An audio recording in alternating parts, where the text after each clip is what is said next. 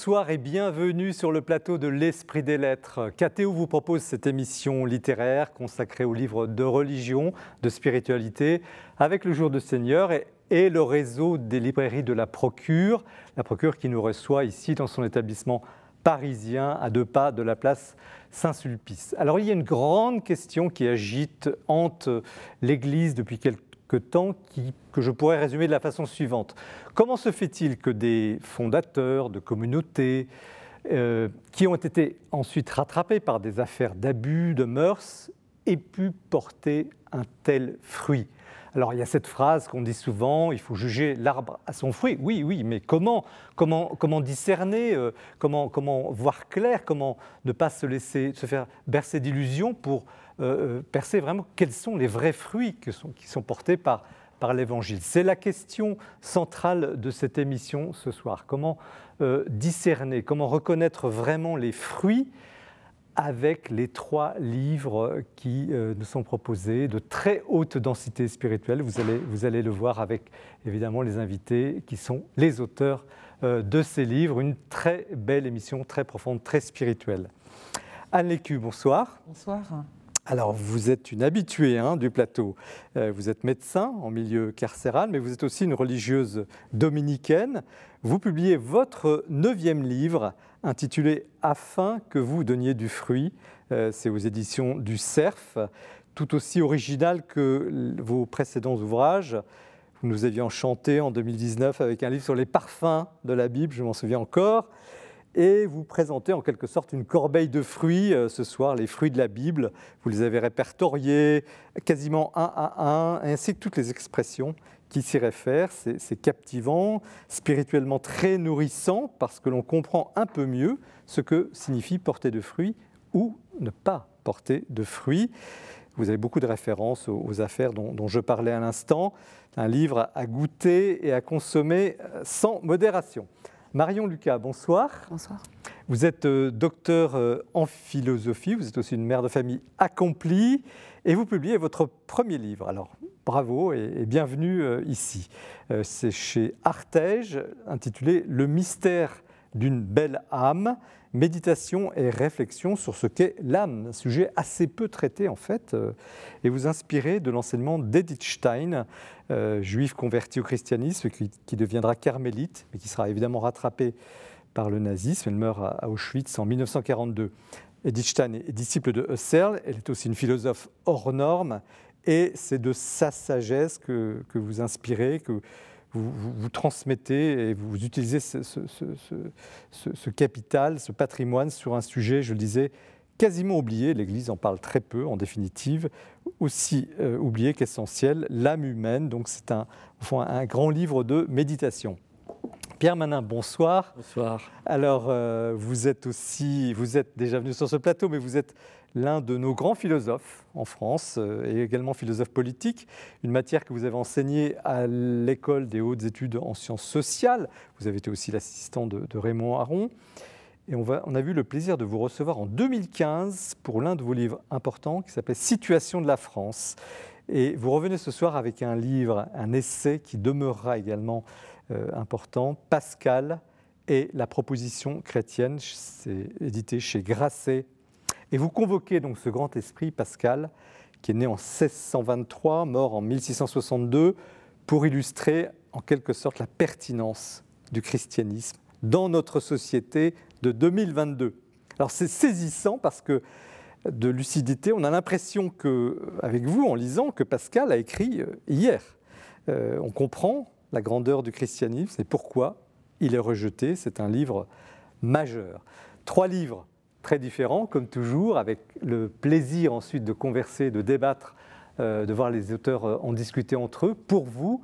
Et nous commençons évidemment l'émission comme chaque mois par un petit tour dans les rayons de cette librairie. C'est Mathilde Mailleux qui nous présente l'actualité du libraire.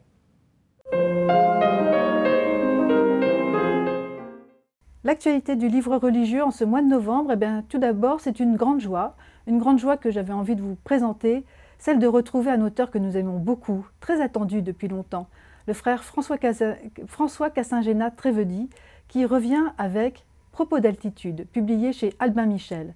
Vous vous souvenez très certainement de cet auteur qui a publié ses étincelles. Eh bien aujourd'hui, il a pris de l'altitude car il est déménagé. Aujourd'hui, il vit dans les terres du Cantal.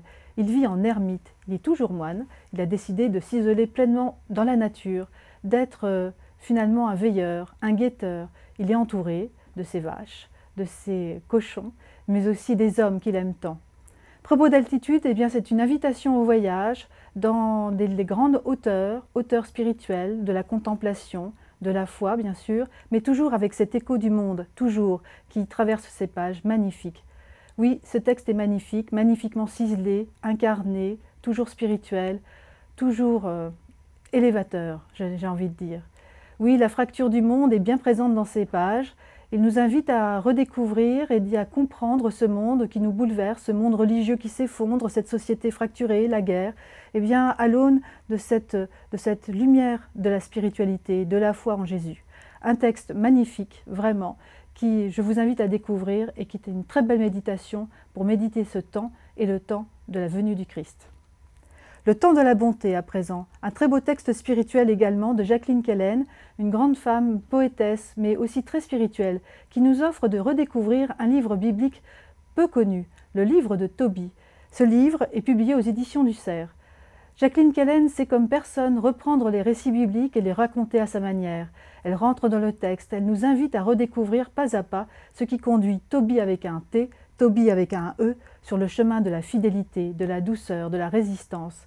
Je vous invite à découvrir ce livre. Tout à fait autre chose à présent, un catholicisme sous pression publié aux éditions Salvator, écrit par deux théologiens, Brigitte Cholvy et Luc Forestier. Ces deux théologiens s'intéressent et s'interrogent sur l'héritage de Vatican II aujourd'hui, à l'heure de notre monde qui va si mal. Que reste-t-il de Vatican II Quel espoir, quelle espérance pouvons-nous avoir encore dans ce concile? Eh bien, contre toute attente, peut-être pour certains, le Vatican II est un concile bien fort, bien vif encore, qui nous amène et qui nous apporte toujours des pistes d'espérance. Les vertus, c'est une thématique qui revient très fort en ce moment. Que sont ces vertus? Aude Dugaste, qui est philosophe, eh bien, euh, se penche sur la question. La ronde des vertus, les clés du bonheur avec Thomas d'Aquin, publié aux éditions Salvator, est un petit livre précieux qui nous invite à redécouvrir que sont ces vertus, que nous disent-elles, que nous invitent-elles à faire et à vivre? Un livre étonnant. Ma vie aux deux extrêmes à présent par Florian Vallière. C'est publié aux éditions MAM. Ce livre est un témoignage absolument bouleversant et pour moi un coup de cœur parce qu'il est magnifiquement bien écrit, extrêmement sensible. Ce jeune homme découvre, alors qu'il est étudiant, qu'il est atteint de bipolarité. C'est un témoignage vraiment magnifique, très personnel. Tout est juste, tout est vrai. Il nous invite à redécouvrir, non pas à redécouvrir, mais à comprendre comment on peut vivre avec cette maladie terrible.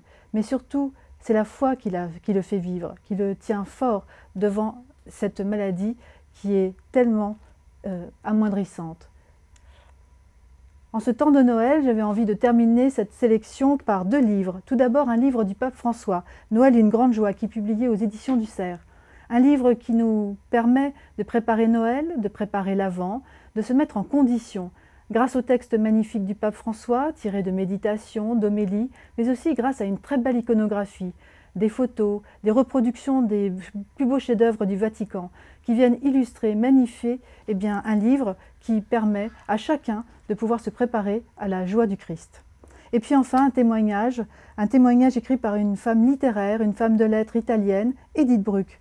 Edith Bruck a été déportée il y a, dans les années 40 euh, à Auschwitz parce qu'elle était juive. Aujourd'hui, elle vit en Italie, c'est une poétesse extrêmement reconnue, une écrivaine. Elle rencontre le pape François il y a très peu de temps. Ce livre s'intitule C'est moi François, publié aux éditions du Sous-sol. Cette rencontre, à l'aune eh d'une vie euh, chargée de vieillesse, d'une temporalité plus lente, plus, euh, elle demande du réconfort. Cette rencontre avec le pape François va lui apporter ce qu'elle recherche, la douceur et la consolation. Merci Mathilde pour cette chronique, ce choix, euh, cette sagacité dans, cette immensité euh, de livres.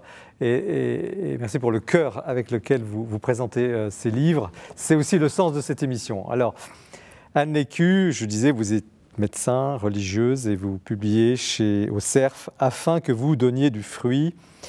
Un petit mot quand même pour démarrer sur vous, parce que tout le monde ne vous connaît pas, malgré tout, vous êtes venu souvent, mais dites-nous en, un mot ce que vous faites dans la vie concrète. Alors dans la vie concrète, je suis médecin en prison à la maison d'arrêt des femmes de Fleury-Mérogis et ça occupe 60% de mon temps. Et puis le reste du temps, j'essaye de travailler un peu aussi le texte biblique comme une lectrice ce qu'on appelle la lectio nivida, donc se promener dans le texte, essayer de trouver un fil pour donner à goûter et à donner à d'autres aussi envie de lire le texte. Vous ne vous qualifieriez pas de, théologienne Non, je crois que c'est pas tout à fait juste de dire que je suis théologienne. J'ai fait un peu de théologie, mais je ne suis hmm. pas théologienne de métier. Alors, vous nous aviez juste un petit truc. Euh, je fais partie de la. C'est une petite activité, mais ça a rapport avec le thème de ce soir. Je fais partie de la cellule qui essaye de lutter contre les dérives sectaires dans l'Église de France. Voilà qui fait que vous avez travaillé cette question euh, que je posais au début de l'émission. Voilà, donc ça s'est croisé en fait. J'ai commencé à travailler les fruits. D'accord.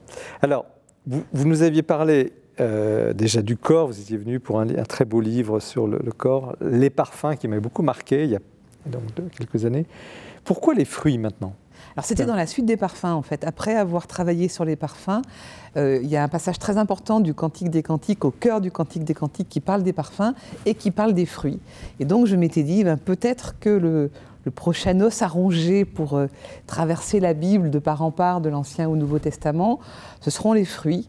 Donc j'ai commencé à chercher, qu'est-ce que ça veut dire fructifier Où est-ce qu'il y a des fruits Quel type de fruits Des arbres et d'arbres, euh, voilà, donc en, en vagabondant de ci, de là.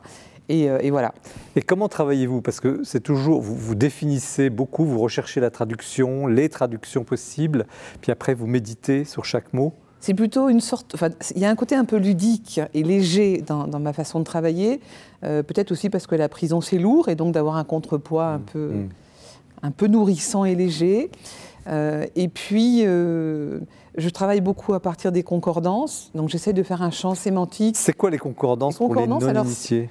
Les concordances, c'est quand on cherche un mot dans un logiciel ou dans un livre et quand on voit toutes les références où ce mot a été utilisé. Donc, par exemple, euh, je prends le mot fruit, fructifier, porter du fruit.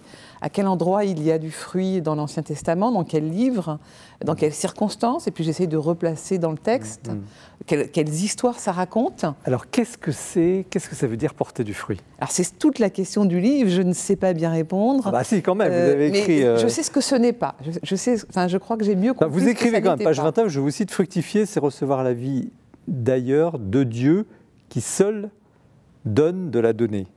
Alors, je crois que c'est ça. Dieu nous donne de donner du fruit, mais, mais sans doute ne nous donne pas d'en juger par nous-mêmes.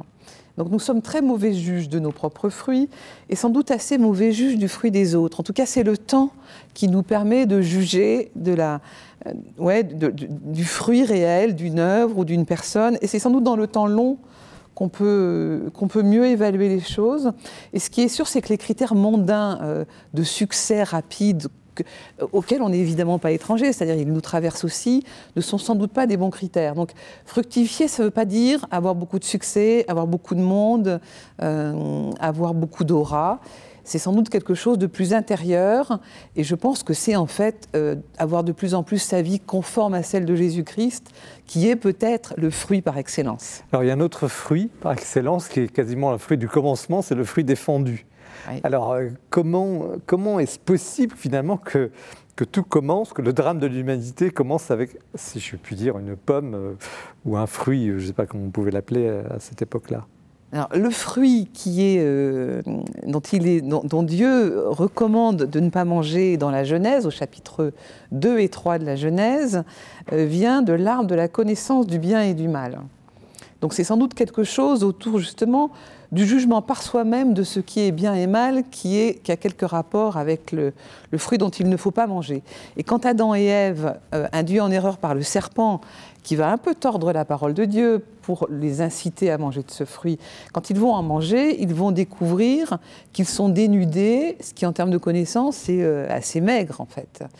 Et peut-être que la leçon, euh, en lien avec le thème du fruit, c'est que euh, nous sommes les plus mauvais juges de ce qui est bien et mal quand nous quand nous, nous détachons du lien avec le Christ crucifié, qui est quand même lui-même fruit offert comme sur un arbre en fait. Le fruit, Jésus est comme le fruit de l'arbre qu'est la croix, qui va se laisser aller en terre par amour pour les siens, en fait, pour signifier que c'est jusque-là qui les accompagne.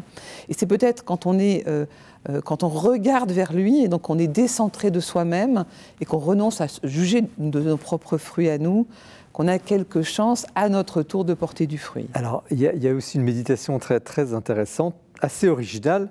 Euh, en tout cas, moi, ça m'a beaucoup marqué. C'est la façon de manger, la façon de s'approprier ce fruit. Vous, dites au fond, on on ne prend pas, on reçoit. Oui, parce qu'en fin de compte, euh, euh, Ève, elle va prendre le fruit, alors que le verbe en hébreu prendre était un verbe qui était réservé à Dieu, comme si elle mettait la main sur le fruit, et peut-être que la tentation induite par le serpent, c'est de faire croire à Ève et à Adam que le fruit c'est quelque chose sur lequel on pourrait mettre la main, quelque chose que l'on pourrait justement évaluer, quantifier, circoncire, alors qu'en fin de compte, sans doute que le fruit est à recevoir. Euh, et non pas à prendre, qu'il est intérieur à la relation entre nous euh, et qu'il n'est pas une chose qu'on pourrait euh, mmh, posséder. Mmh, s'approprier. Alors, autre paradoxe, euh, ah un paradoxe entre ces arbres d'abondance, il y en a dans la Bible, puis ces arbres totalement secs qui ne donnent pas de fruits. Qu'est-ce que c'est Où est Dieu? On a l'impression qu'il est aussi dans les arbres secs parfois. Ah on, espère, on espère qu'il est dans les arbres secs, mais encore une fois, qu'est-ce qu'il juge du fait qu'un arbre est sec ou qu'il porte du fruit. Enfin voilà, euh, il y a un arbre sec tout à fait intéressant qui est le figuier euh, de l'évangile euh, de l'évangile de Marc par exemple. alors j'ai suivi là-dedans, parce que moi les interprétations que, j'offre, souvent des choses que j'ai lues ailleurs ou que j'ai entendues ailleurs et que je vais essayer d'approfondir. là, cette interprétation, c'est celle offerte par un pasteur qui s'appelle James Woody et qui dit finalement ce figuier desséché devant lequel Jésus passe en disant euh, ce figuier ne porte pas de fruits, donc je le maudis. Tout le monde, personne ne comprend rien à cette histoire. Euh, et de fait, le figuier le lendemain est tout sec, il n'a plus de fruits. Eh bien, euh, peut-être, en fait, quand on, quand on replace cet, arbre dans le passage biblique, on se rend compte que c'est une sorte de métaphore du temple. Et le figuier est toujours l'arbre de la connaissance. Et donc, il est possible que l'auteur veuille insister, que Marc, en mettant en scène ce figuier, finalement désigne le temple qu'on voit de loin, qui est beau, et quand on s'approche, qui n'a pas porté de fruits. Donc, cette question, elle nous est retournée, c'est-à-dire que nous, chrétiens, euh, qui revendiquons euh, finalement de connaître les choses de Dieu, ou en tout cas le texte biblique, est-ce que nous confisquons ça, ou est-ce que nous l'offrons à d'autres? Dans quels termes nous l'offrons à d'autres? Euh, Est-ce que nos communautés, notre, notre même manière de lire, elle est hospitalière à d'autres? Et je pense que c'est une question très grave aujourd'hui. Hmm. On a un patrimoine exceptionnellement riche qui peut vraiment libérer des gens. Euh, comment est-ce qu'on le donne à découvrir? Comment est-ce qu'on donne l'évangile à découvrir? Un petit mot sur le mot figuier, parce que c'est quand même pas banal. Ce... Pourquoi ça désignait, cet arbre avait une fonction particulière dans, dans la tradition juive dès la Genèse, en fait, le, Adam et Ève vont se recouvrir de feuilles d'arbres et le texte nous dit que ce sont des feuilles de figuier. Donc on a, dès la Genèse, associé le figuier à l'arbre de la connaissance du bien et du mal. Ce n'est pas, pas dit que ce soit celui-là, mmh. Mmh. mais, mais, en tout cas, on l'a associé. Et donc Nathanaël se retrouve sous un figuier en train d'étudier. Voilà. c'est l'arbre de l'étude, en fait. C'est l'arbre de l'étude. Donc c'est aussi pour ça, sans doute, qu'il est associé au temple. D'accord. Alors, à quel moment est-ce que le. Il y, a, un autre paradoxe entre la faim, on, devrait avoir faim, et, euh, et, puis en même temps, il y a la, question de la plénitude.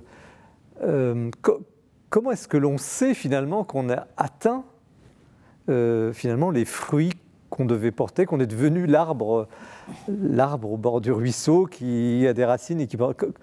Comment, comment discerner tout ça? Alors, pour le discerner, euh, il me semble que c'est dans l'orientation du regard qu'on a euh, sur les autres, enfin, tout ce qui est le décentrement de soi, tout ce qui nous aide à nous ouvrir à, la vie de notre voisin de palier, à nous tourner vers le Christ, à nous intéresser au monde, tout ce qui nous décentre, à mon avis, est un bon indice que nos vies peut-être peuvent porter du fruit. Et encore une fois, plus on se concentre sur le fruit qu'on risque qu'on va porter, plus on risque de se détourner du Christ que l'on suit. C'est ça, je trouve, moi, la grande leçon que je retire de mm. cette recherche. C'est qu'en fin de compte, euh, c'est devant Dieu, on se présente devant lui comme on est, avec les choses qu'on a ratées, les choses qu'on a réussies, les choses qui nous ont inquiétés. Et c'est lui seul qui juge du fruit de nos œuvres, et pas nous. Euh, peut-être les autres après nous, très longtemps plus tard, mais pas nous. Et, peut-être que notre, notre tâche d'homme et de femme, c'est de nous présenter comme nous sommes devant lui en disant, voilà Seigneur, je t'offre ma vie telle qu'elle est, tu prends, et, point. Quoi.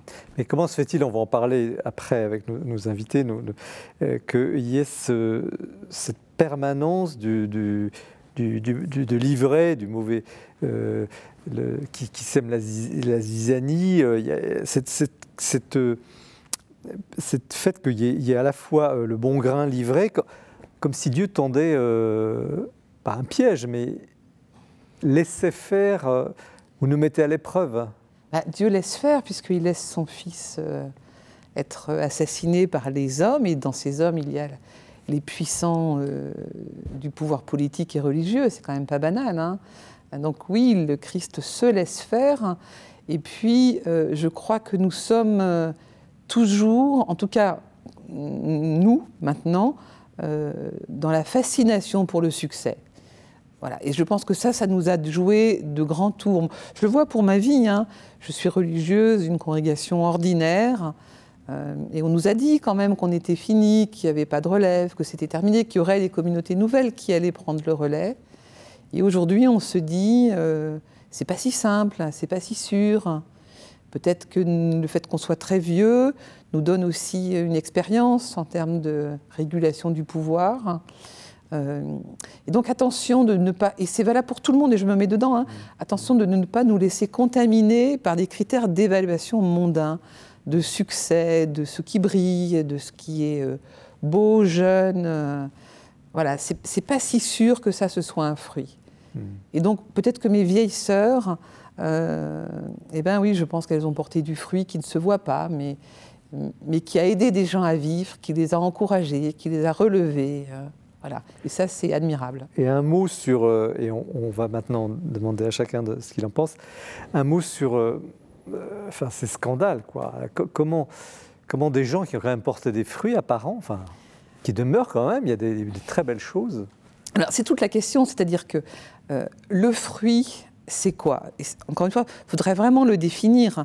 Que des gens aient grandi et se soient épanouis dans des instituts euh, dont le fondateur était un criminel, ça, c'est incontestable. Il y a des gens qui vont en témoigner. Pour autant, ce n'est pas forcément grâce à l'institut qu'ils ont porté du fruit, c'est peut-être qu'ils étaient enracinés dans l'Évangile. C'est peut-être les racines qu'ils avaient dans l'Évangile qui, qui, leur ont permis de ne pas être euh, totalement mis par terre par mmh. des déviants. ça, ça peut être un critère. Donc parfois on a tendance à se dire non mais finalement c'est que l'œuvre est bonne quand même. Mmh. Ce n'est pas si sûr. Peut-être que c'est ces gens-là qui étaient suffisamment enracinés dans l'Évangile, mmh. qu'ils ont résisté à ce qui s'est passé. Ça c'est la première chose. Et puis je me souviens d'un texte de Maurice Bellet dans un livre qu'il a écrit qui s'appelle La longue veille, qui dit quand même quelque chose qu'il faut bien avoir en tête. Il dit parfois on dit la nourriture est très bonne, c'est très bon ce plat, sauf que si on mange une moule mauvaise, eh bien, on ne peut plus dire que le reste était bon. Et il me semble que dans certaines circonstances très particulières, eh bien, euh, le fait qu'il y ait eu des gens détruits suffit à dire euh, eh bien non, que l'œuvre n'était pas, euh, n'était pas bonne, ou en tout cas qu'il y avait des faux prophètes. Il y a un texte très important sur les fruits, c'est le chapitre 7 de Matthieu, qui dit très bien, il y a des arbres bons avec des bons fruits et des arbres mauvais avec des mauvais fruits. le début de ce texte, c'est Méfiez-vous des faux prophètes donc c'est un texte qui nous apprend à mm. discerner les faux prophètes. Pierre Manon, comment, euh, comme philosophe, vous recevez cette corbeille de, fruits, de, feuilles, d'arbres végétales Il me semble que ce que vous dites sur euh, la fructification et les fruits nous permet, nous aide à définir l'humilité chrétienne. C'est-à-dire euh, se rendre compte à quel point nous ne savons pas ce que nous transmettons.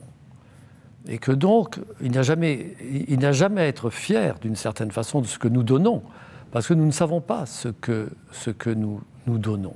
Marion, Marion comment vous, comme femme, comme mère de famille, comme euh, philosophe, vous, avez goûté ce, livre, ah cette approche? J'ai beaucoup apprécié et euh, justement je le trouvais nourrissant, sans, enfin, au sens propre du terme. Hein.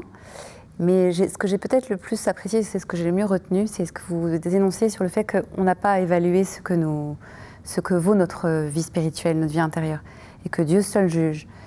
Après, euh, si on fait le lien avec le sujet enfin, que vous disiez, évoquez les scandales dans l'Église, etc., on juge par contre les mauvais fruits avec beaucoup de, je trouve, moi, beaucoup d'insistance.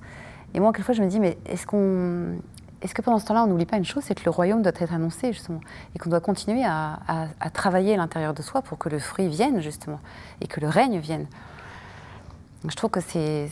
en tout cas, cette, cette, idée que vous avez développée aussi m'a beaucoup plus le fait qu'on voilà, n'est pas juge pour soi-même. Ce qu'il mm. faut, c'est avancer et, regarder euh, en avant. Mais est-ce que c'est une illusion aujourd'hui de dire que l'Église porterait moins de fruits? Ou est-ce que c'est une illusion de dire avant elle portait plus de fruits? C'est un peu la problématique aujourd'hui. Hein. Il y a eu les scandales, mais il n'y a pas que les scandales, il y a les problèmes de, baisse des vocations, etc. je ne sais pas si c'est en termes de fruits ou pas euh, qu'il faudrait parler. La question pour moi qui me préoccupe aujourd'hui, c'est celle de la vérité. Euh, je pense que l'Église est difficilement audible, y compris quand elle parle de choses fort intéressantes, parce que euh, les, abus et les crimes, il hein, faut aussi appeler les choses par leur nom, les crimes et les délits dans l'Église euh, lui font perdre toute crédibilité sur des sujets qui sont connexes et qui ne sont pas directement liés à ça. Et ça, c'est très triste. C'est-à-dire que si l'Évangile ne peut plus être entendu euh, à cause de l'Église elle-même, c'est extrêmement triste. Et moi, vraiment, c'est d'abord ça qui m'attriste. Donc, effectivement, il ne faut pas renoncer, euh, mais peut-être que du coup, nous avons un peu à à passer autrement le message et sans doute que quelque chose autour de, euh, de la charité au quotidien. Euh. Mais Marion Lucas, vous semblez dire qu'on minimise peut-être trop les bons fruits, parce qu'il y en a quand même. Je ne sais pas si on les minimise, mais je dirais plus qu'on les oublie, en fait. Moi, il me semble quelquefois qu'on les oublie, et qu'à ressasser les peines, en fait, quelquefois, on les fait un peu grossir. Et c'est parce qu'elles sont énormes. Sans doute, sans doute, mais, mais et je ne nie absolument pas cet aspect-là des choses, mais on voit aussi beaucoup de gens qui vivent des drames et qui rebondissent, hein, qui, qui, vont de l'avant, et, et, je trouve qu'ils manifestent que la, la, grandeur de l'homme, en fait. Et on, je trouve que dans l'Église, enfin, moi j'avoue, je suis parfois un peu lasse parce que c'est, dis mais parlez-nous du ciel, en fait. Donnez-nous envie d'aller au ciel, donnez-nous envie d'être saint. Pierre Manon? Je suis, je, suis entre deux intervenantes et je, suis d'accord avec l'une et avec l'autre. Je crois qu'en effet, il ne faut pas, surtout pas sous-estimer la gravité des, choses, mais aussi ne pas être paralysé par le mal qui est dans, le sein de l'Église, parce qu'alors, d'où viendra le bien qu'elle est capable de faire et qu'elle porte en elle? Donc c'est là que la parole de, des évêques, c'est là la parole de ceux qui sont responsables devant euh, devant Dieu et devant les hommes de l'Église est si importante. Et euh, on peut leur demander de savoir à la fois être intraitable dans la euh, répression, je dis répression des abus et des crimes et des délits, et aussi, comment dire, éloquent et fervent dans la proposition du bien que l'Église apporte aux hommes. Mmh. Parce que si c'est un mélange, si c'est euh, si juxtaposé une lamentation passive sur les maux qui affligent l'Église et une proposition, euh, comment dire, euh, morose et, et, et, peu éloquente, pour le moins, de ce qu'elle apporte, alors effectivement, les chrétiens vont s'enfoncer dans un marasme hmm. décourageant. Hmm. Comment se fait-il, Anne qu'il n'y ait pas eu plus de discernement? Sont des professionnels de discernement quand même, les, prêtres, les évêques, si je puis dire. Vous dites, euh, d'ailleurs, page 160, il ne s'agit pas d'abord de s'extasier des bons fruits, mais de repérer les fruits mauvais qui vont abîmer les autres, de discerner ainsi d'où viennent les mauvais, fruits. Est-ce qu'il y a eu un déficit de discernement? Moi, je crois que oui. Euh, alors après, c'est facile à dire de ma position. Hein. Maintenant, la question la plus importante, c'est comment on fait donc je pense qu'il y a une, attitude très active de l'Église actuellement, notamment après le rapport de la SIAZ, avec des groupes de travail à la suite de ce rapport, qui essayent de voir comment on fait concrètement pour euh, discerner avec justesse sur euh, le, le, discernement des vocations, euh, sur comment on repère un abus ou pas, qu'est-ce qu'on fait pour les victimes et qu'est-ce qu'on fait pour la personne incriminée, parce qu'il ne s'agit pas non plus d'abandonner les coupables. Moi, je suis mmh. bien placée pour, là où je suis en prison, savoir qu'il faut s'occuper des coupables. Donc, mmh. comment on fait ensemble? Mais, mais, je pense qu'il y a un travail, là, au moment où nous sommes aujourd'hui, qui est vraiment d'apprendre à nommer les choses par leur nom et à être clair, en fait. Permanent Sur le, ce discernement, on, en parlera tout à l'heure avec Pascal. Je crois que, vous avez, euh, l'Église a des exigences euh, plus, grandes que toute autre institution pour ses membres. Elle leur réclame des vertus héroïques. Euh, donc c'est particulièrement difficile. et donc elle a à la fois un discernement, elle, a éduqué un discernement supérieur, si j'ose dire, à la moyenne des autres disciplines intellectuelles, mais en même temps, euh, étant donné que euh, ces exigences sont, plus hautes, il y a toujours euh, un risque que le, les personnes concernées aient aussi développé des techniques, je dirais, de voilement, d'évitement et de mensonge, d'un raffinement qui a pu tromper des, des, des âmes capable de discernement par ailleurs. Je crois qu'il ne faut pas sous-estimer euh, la perversité spirituelle euh, pour le cas, des, pour le cas des, grands prédateurs ou des grands criminels. Euh, alors, comment dire Il y a un discernement moyen et puis il y a une capacité de dissimulation exceptionnelle. Il ne faut pas non plus. Alors, il faut incriminer, bien sûr, les, ceux qui n'ont pas agi selon ce qu'ils savaient parce que là, ce n'est pas un manque de discernement, c'est un manque de courage ou un manque de justice. Mais quant à se laisser tromper par euh, un menteur, euh, je crois que des. Euh, comment dire il, faut, il, faut accepter cette. Enfin, admettre cette possibilité, car encore une fois, le, il, y a des, il y a des vertus héroïques des saints, il y a aussi, des, si j'ose dire, des mensonges euh, d'une qualité exceptionnelle. On, va aborder un dernier point sur ce, livre et puis passer tout à l'heure à votre avis sur, sur l'âme. Euh, une question que je vous pose parce qu'il y a quelque chose de, magnifique aussi dans les fruits. On, a abordé là effectivement des sujets un peu, un peu dramatiques. C'est cette religion, le christianisme qui est quand même très incarné, qui, veut rendre la vie savoureuse, qui veut rendre la vie heureuse, euh, de fruits abondants. Et, ça, euh, c'est une très bonne nouvelle qu'on n'a peut-être pas, et c'est peut-être aussi le sens profond de votre livre, qu'on n'a peut-être pas assez encore euh, épluché, si je puis dire, et qui, est, toujours à, dire et à, proclamer. Alors je pense que de toute façon, oui, la merveilleuse nouvelle, c'est que la victoire a eu lieu. Hmm. La victoire sur toute force de mal, d'enchaînement a eu lieu par le Christ sur la croix, une fois pour toutes, et qu'il est, lui, enfin, moi j'aime infiniment les épîtres de Paul et celles aux, Éphésiens, où le Christ sur la croix est à la place du coupable, il est confondu avec les coupables, et en même temps il est l'innocent par excellence, ce qui fait que Paul va écrire, il a tué le mur de la haine. Il n'y a pas d'un côté les uns et de l'autre côté les autres, il est lui proche des uns et des autres par sa personne, il est lui euh, dans son mouvement de donation, la possibilité pour nous d'entrer dans ce mouvement et d'être du côté de tous. du côté des uns et, des autres. Et de porter du fruit. Et je pense que c'est ça, porter du fruit aujourd'hui. Merci Anne Lécu. Donc, afin que vous donniez du fruit aux éditions du CERF, un livre, euh, je ne dis pas inépuisable, mais qui, qui, permet de, méditer, de nourrir, de nourrir une, méditation spirituelle. Euh, voilà. Je vous recommande, comme tous les livres évidemment de ce soir, nous poursuivons l'émission. Restez bien avec nous avec le livre de Marion Lucas, Le mystère du millénaire, puis le livre de Pierre Manant, qui est un, grand moment. Mais nous allons entendre Jean-François Roth qui présente euh, ce mois-ci le coup de cœur. Je voudrais vous recommander aujourd'hui un petit livre épatant qui s'appelle Un pas de côté. Stéphane Roux a fait un livre, donc Les quatre saisons d'un énarque en communauté avec les plus démunis. Nous sommes peut-être assez nombreux à avoir envisagé quelquefois de prendre justement donc une année sabbatique pour euh, changer de vie, changer de relation, euh, faire silence, faire calme, prendre du, temps de, recul pour réfléchir aux fondamentaux de l'existence. Eh bien, nous l'avons envisagé peut-être, mais lui l'a fait avec sa femme et ses deux enfants.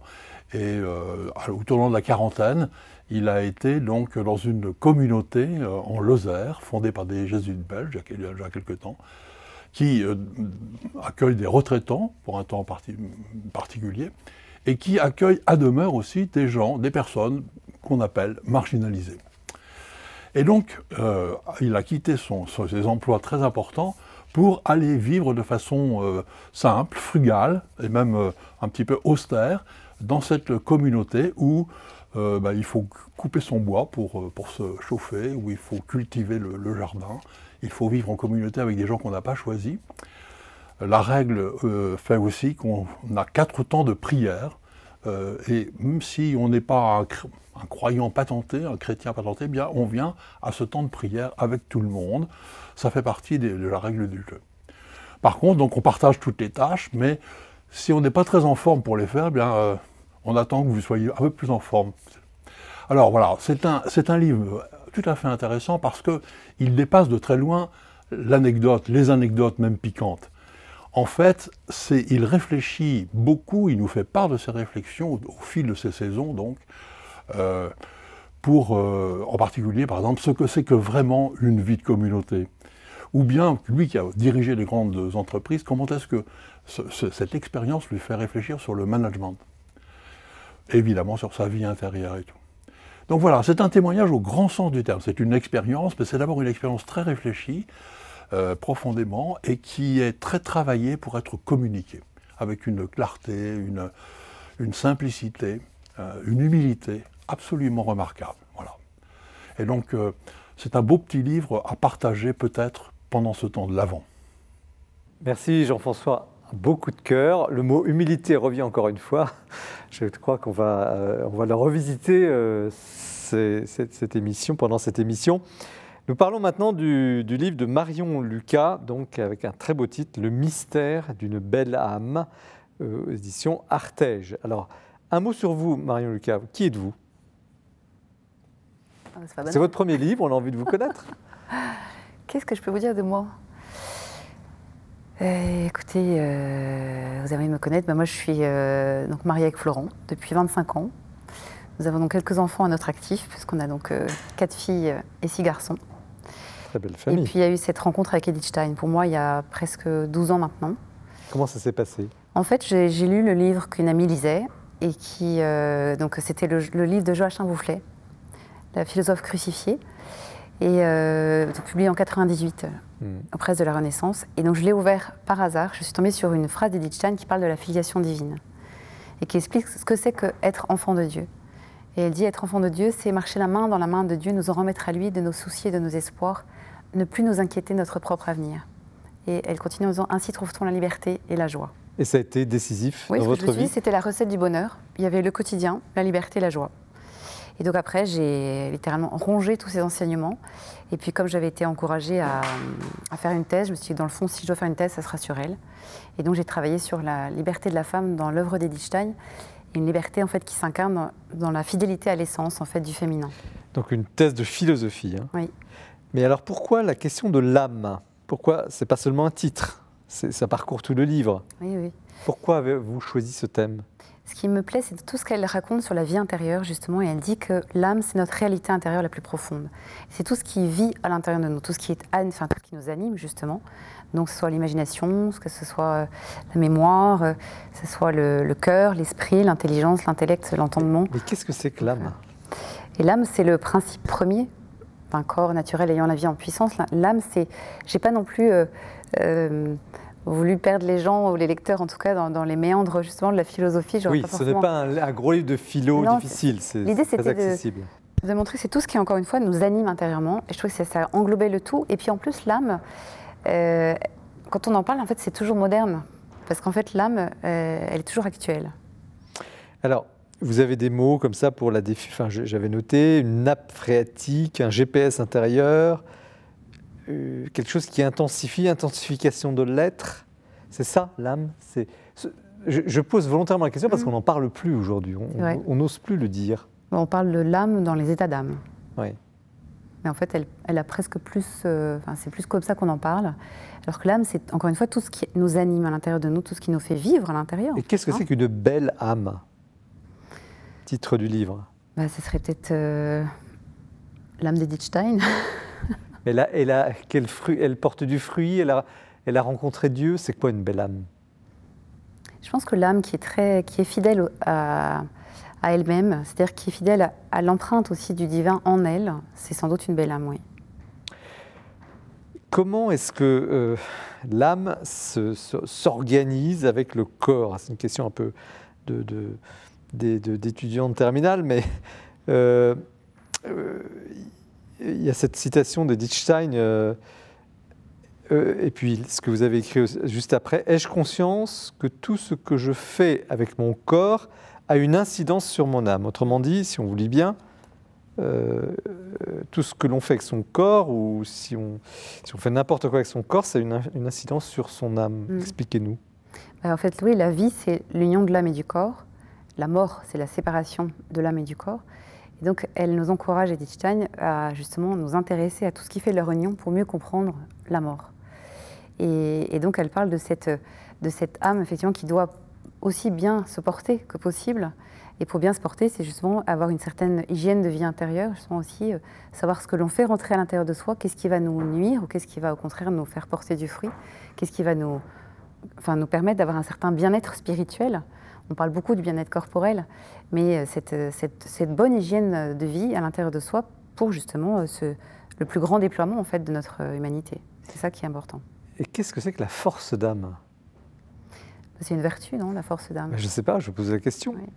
Je pense que la force d'âme, oui, c'est une vertu qui s'acquiert par répétition d'actes, comme toutes les vertus, et ce serait peut-être justement de lutter contre ses inquiétudes, contre sa peur, et s'efforcer de cultiver une certaine sérénité à l'intérieur de soi, c'est-à-dire que, si on est dans les mains de Dieu et qu'il est à droite et qu'il n'a pas de main gauche, on peut vivre beaucoup de choses avec une certaine paix intérieure.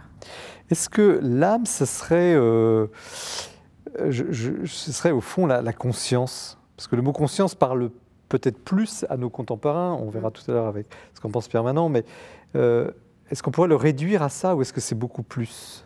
Moi, j'ai l'impression, je parle sous votre contrôle, Pierre Manon, mais, non, mais que, que l'âme pourrait englober aussi la conscience. Et, parce qu'en fait, pour moi, c'est plus englobant l'âme, ça prend, ça prend le tout de, de l'être humain à l'intérieur de lui, donc la conscience aussi. Est-ce qu'on peut, dans une vie, passer complètement à côté de son âme? Ou est-ce que c'est quelque chose qui vous, qui, vous, qui vous réveille de temps en temps, qui est là, toujours? Je ne pense pas qu'on puisse forcément passer à côté de son âme, mais peut-être pas atteindre toutes les profondeurs de l'âme. Et Stein dit qu'il y a beaucoup de gens qui restent à la surface, justement, et qui, si, par miracle, j'allais dire, leur est offert la possibilité de rentrer un petit peu à l'intérieur, ne serait-ce qu'une fois, c'est suffisant pour se rendre compte qu'il y a quelque chose à l'intérieur d'eux, la source de, la vie, en fait, hein, qui murmure en eux, et qui, pour nous, est, est Dieu. Mais euh, c'est plus, à mon avis, on ne peut pas passer à côté de son âme, sinon on ne vit pas. Mais en revanche, on peut peut-être passer à côté de la profondeur et de l'envergure de son âme. Et vous, et, réduire les choses. C'est ce qui vous est arrivé quand vous avez découvert ces citations? Vous, vous avez, Ça vous a aidé à approfondir votre vie euh, spirituelle peut-être? C'est difficile d'en juger, mais en tout cas, j'espère. Ouais, j'espère qu'effectivement, ça m'a changé. Et que ce, ce- ce compagnonnage que je vis avec Edith Stein, c'est. Oui, j'ose croire que ça m'a transformée, enfin permis de devenir plus moi-même. hein. Et en quoi ce livre vous a changé? Ce livre d'Edith Stein, vous voulez dire? Dans ce livre que vous avez écrit Ah, sur Edith Stein. Ah, je ne sais pas si ce livre m'a changé, mais c'est plutôt le livre que j'ai lu sur elle qui m'a changé au démarrage de ma recherche. Après, euh, ce qui, ce qui peut-être change avec le fait de travailler sur elle encore plus et, et- et de pouvoir en parler avec d'autres qui ont la gentillesse de se penser, pencher sur ces pages, c'est bah, de me conforter en fait dans l'idée que c'est vraiment une excellente amie, un guide, un maître et que voilà, j'ai envie d'être aussi son, disciple. Qu'est-ce que vous, vous pourriez dire de, la fréquentation d'Edith Stein au sujet de l'âme euh, pour des personnes qui nous regardent et qui traversent peut-être des difficultés, qui sont découragées, et surtout en cette période très complexe, hein, vous, le disiez tout à l'heure, hein, euh, une période où on vit, on vit on a l'impression dans un monde complètement de plus en plus absurde, violent, etc. Et puis, il y a, vous, vous arrivez, vous dites, bah voilà, il y a l'âme, euh, Mm. il y a le retrait dans son intériorité, et, et tout ça, je le, je le tire d'Edith Stein. Edith Stein, qui elle-même est, est passée euh, dans des, est morte dans des conditions atroces. Euh, Qu'est-ce qu'elle peut nous apporter aujourd'hui dans une période, dans la période que nous traversons? Mm. Moi, je pense qu'elle peut nous, nous apporter un encouragement justement à creuser notre vie intérieure et se dire que beaucoup de choses commencent par là et qu'en se creusant intérieurement, on peut justement euh, être plus fort, tenir debout dans la vie et, tenir debout dans les tempêtes, mais sans, euh, sans penser que c'est à la force du poignet, avec beaucoup de dureté, de rigidité. Non, c'est la force de l'amour aussi, de ce Dieu que je porte en moi mm. et qui a mis sur mon âme un sceau divin. Mm. Et c'est quand même pas rien, en fait, de vivre en, en, fait, après, il faut essayer de les vivre à la hauteur intérieure. Il faut qu'on ait un bon altimètre intérieur mm. pour se maintenir à cette hauteur de notre filiation divine, justement mais de notre humanité en fait aussi. Hein. Et ça, ça se réalise dans la prière, dans le retrait sur soi, mais où, dans, et aussi dans l'action Parce que vous êtes aussi une femme d'action, j'imagine, vous êtes très occupée avec vos, enfants, la famille, le travail. Vous, euh, L'âme, on la, on la retrouve où? Bah, dire, on la retrouve partout, en fait. Ça, ça, se respire, mais surtout, elle respire. Et, il faut créer un, justement une atmosphère saine où l'âme puisse se déployer et respirer à plein poumon, si on peut dire. Mais... Euh, c'est là où vous, parlez de, de, climat tempéré. Hmm Comment est-ce qu'on crée un climat tempéré pour, pour euh, que le, les, fruits de l'âme euh, se développent Évidemment, elle propose ce, chemin, comme tous les grands peintres de l'âme humaine, de, la, de, la, prière, de la vie d'oraison, effectivement, rentrer en soi-même, se recueillir en soi-même pour se rassembler. Et, euh, et, là, encore une fois, pour refaire ses forces. Et vous parlez des gens qui vivent des choses difficiles ou qui souffrent, mais, mais il faut qu'ils aient conscience qu'ils ont en eux une possibilité de construire euh, justement un, comme un bastion, une forteresse, quelque chose qui, en fait, que le, monde ne peut pas atteindre parce que Dieu est là encore une fois. Et, c'est, je pense qu'il nous appartient d'être le gardien de notre âme. Comment est-ce que l'on fait quand on ne sait pas par où commencer? Comment pour construire ce bastion dont vous parlez? Moi, je crois quand même que l'un des secrets, c'est la vie de raison. Et si on ne sait pas par où commencer, c'est déjà qu'on a commencé. Parce que désirer et se dire je ne sais pas prier, c'est déjà une forme de prière. Mais prendre quelques minutes le matin, euh, ne serait-ce que 5-7 minutes, je ne sais pas, pour euh, se mettre à genoux et se dire euh, voilà, je reçois cette journée et, de toi, Seigneur, de tes mains, et hop, là, en avant. Enfin, je ne crois pas qu'il y ait des choses très particulières à faire. Hein. Et après, s'efforcer en, en commençant sa journée comme ça, de, vivre tout en mettant justement toute son âme dans tout ce qu'on fait. C'est pas forcément. Enfin, c'est un art de vivre. C'est. Hmm. C'est prendre soin de son âme. Moi, je pense que oui, c'est ça aussi, prendre soin de son âme. C'est la soigner par la prière et puis la soigner par euh, l'attention qu'on lui porte, en fait. Mais il y a aussi des maladies de l'âme. Vous allez penser que je suis omnibulé par ce qui ne va pas, mais mm. ça permet aussi de, de, de, rejoindre ce qui va bien. Ces maladies de l'âme, ça serait quoi? Vous voulez parler de tout ce qui est dépression, etc. Euh, oui, ou même. mots intérieurs. Après, je ne suis pas psychologue, mais je, me dis que ça m'est déjà quand même arrivé de rencontrer des gens qui vivaient ce genre de choses et, d'être pour eux une écoute, une oreille attentive, une certaine affection, une certaine tendresse. Et, euh, être là, c'est déjà, je crois que c'est déjà quelque chose, même si bien sûr, ce n'est pas suffisant. Mais pouvoir se dire qu'au-dessus de des nuages, il y a toujours le soleil. Enfin, quelque chose brille quand même au-dessus de nous et aussi en nous. Hmm. Alors, comment euh, vous qui alors vous êtes une religieuse, une femme de prière aussi, d'action et de prière. Comment, euh, à l'écu, vous, recevez ce, À la fois, il y a deux choses. Il y a, tout ce que vous dites sur l'âme, mais il y a aussi euh, Edith Stein derrière. On l'a peut-être pas assez évoqué dans, cet entretien, mais il faut lire le livre. Moi, j'ai beaucoup aimé justement toutes ces citations d'Edith Stein que je ne connaissais pas du tout pour une, une grande part d'entre elles. Et j'ai beaucoup aimé la fin de votre texte sur les fruits de la grâce pour soi-même quand vous écrivez La vie intérieure n'a aucun intérêt si elle reste en circuit fermé. Et ça, je trouve que c'est un bon remède à une maladie de l'âme qui serait la recherche de son propre bien-être. On fait beaucoup aujourd'hui de recherches sur euh, euh, du coaching, etc., du développement personnel, On a un peu le sentiment qu'on tourne sur son propre bien-être ou le bien-être de son âme. Et précisément que le christianisme nous invite à être, comment dire, à disqualifier la vie intérieure d'une certaine manière, quand elle est recherchée pour elle-même de façon, euh, encore une fois, à s'ouvrir sur les autres. Et ça, je trouve que c'est très bien dit à la fin de votre texte. Mm. Et je trouve que la prière, la prière parfois, elle est aride, elle est euh, difficile, euh, parce que précisément, euh, comment dire, elle n'est plus dans le bien-être, elle n'est pas dans la recherche de ses propres intérêts. Elle est juste une espèce de temps perdu pour Dieu. Voilà.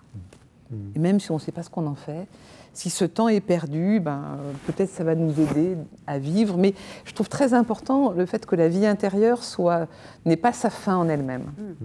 Permanent je, crois que le, livre de Marion Lucas donne le sentiment de, que nous avons une âme. Et nous avons une âme. Bon, en général, aujourd'hui, on n'aime pas la voir, on aime l'être.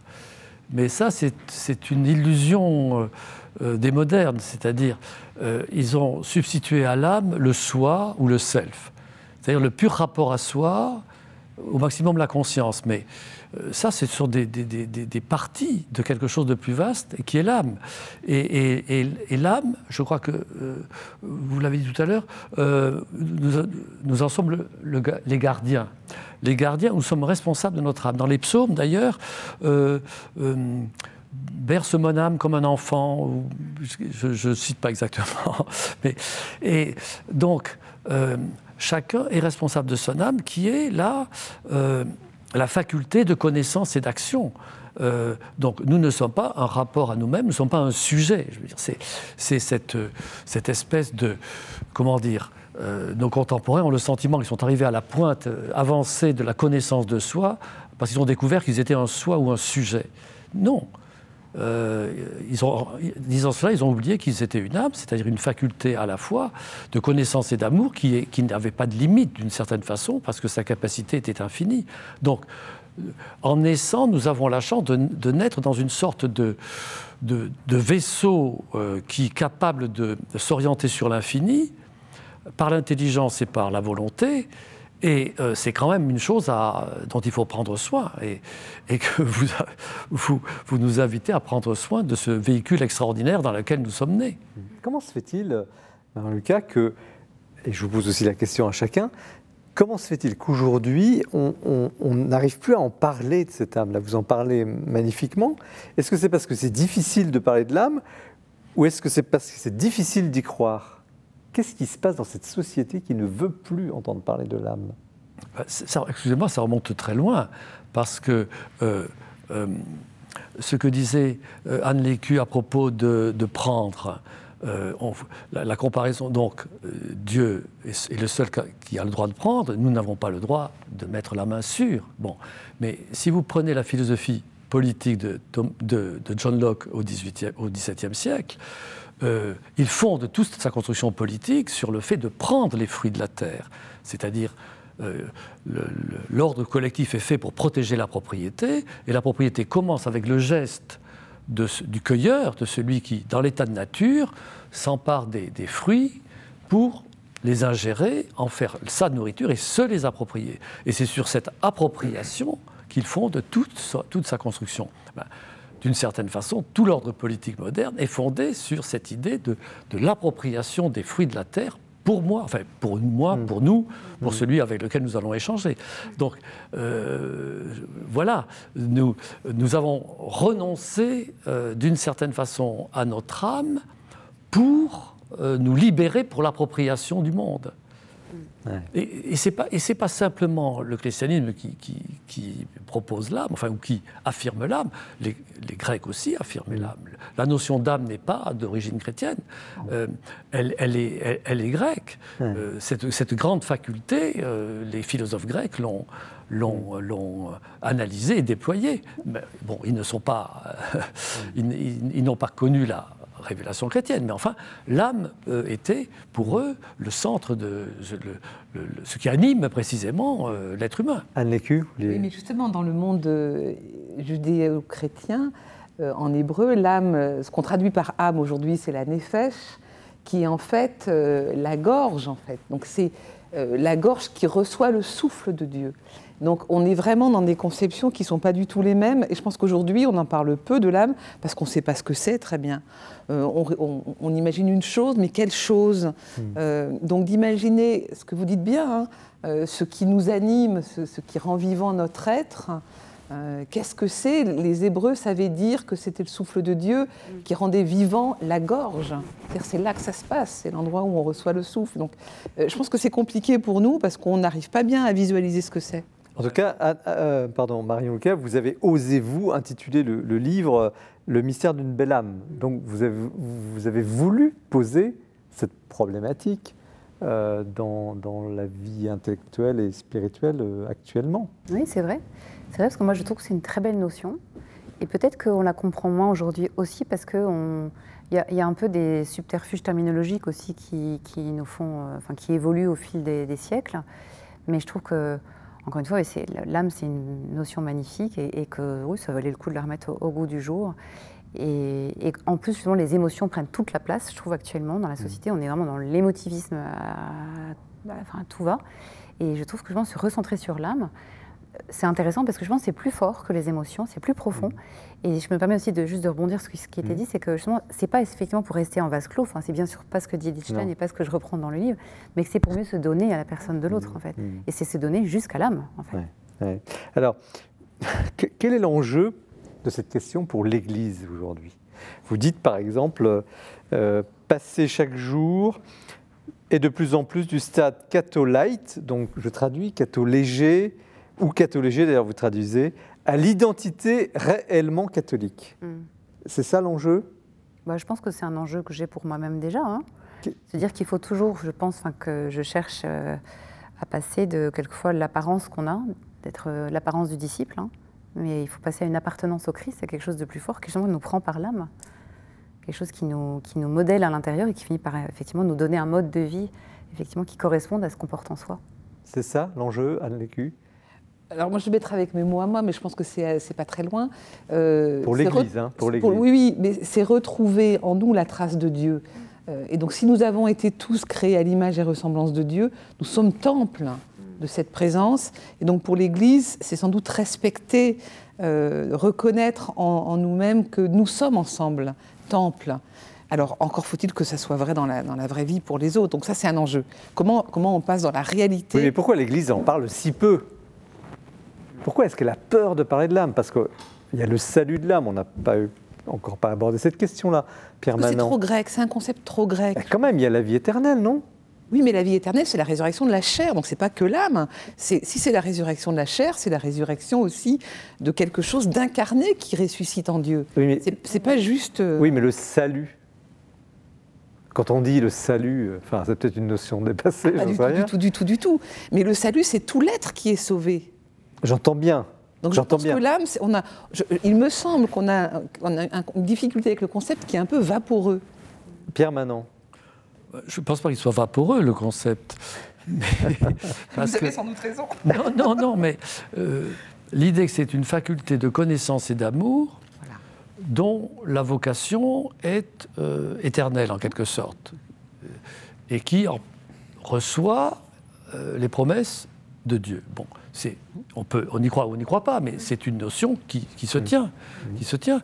Simplement, il est vrai que l'Église, euh, réagissant contre un reproche qui lui a été fait, qu'elle se, se, faisait à elle-même, d'avoir endormi euh, les créatures euh, en leur parlant excessivement de, la vie à venir, a un peu trop décidé de parler de cette vie euh, en oubliant euh, la vie à venir. Mais il ne faut pas non plus exagérer. Je, trouve que euh, on charge parfois trop l'Église, ça, doit m'arriver aussi, parce que les, homélies que nous entendons nous parlent, enfin, je ne parle, peut-être que là je parle pour ma paroisse, mais elle, elle, nous parle de, elle nous parle de Dieu et de la vie éternelle et du salut. Donc, mais c'est vrai que l'Église comme institution dans, dans les, propos les plus, les plus répercutés de l'institution, à savoir aussi bien l'institution de l'Église nationale que de l'Église universelle, ces propos sont tournés vers ce monde-ci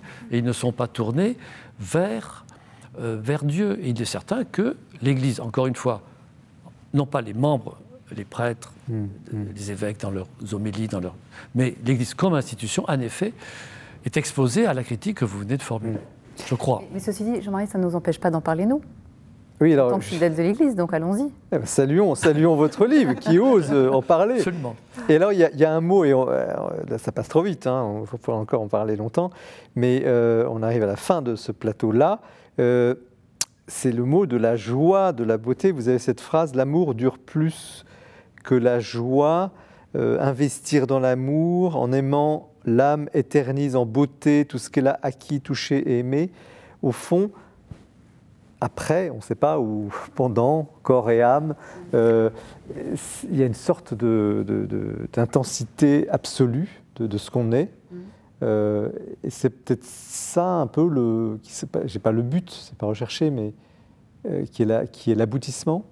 Je pense que ça vaut le coup, effectivement, de se dire qu'on vit dans cette perspective du royaume, mais avant même le retour du Christ dans sa gloire, il y aura notre mort qui va intervenir, mais notre âme est immortelle.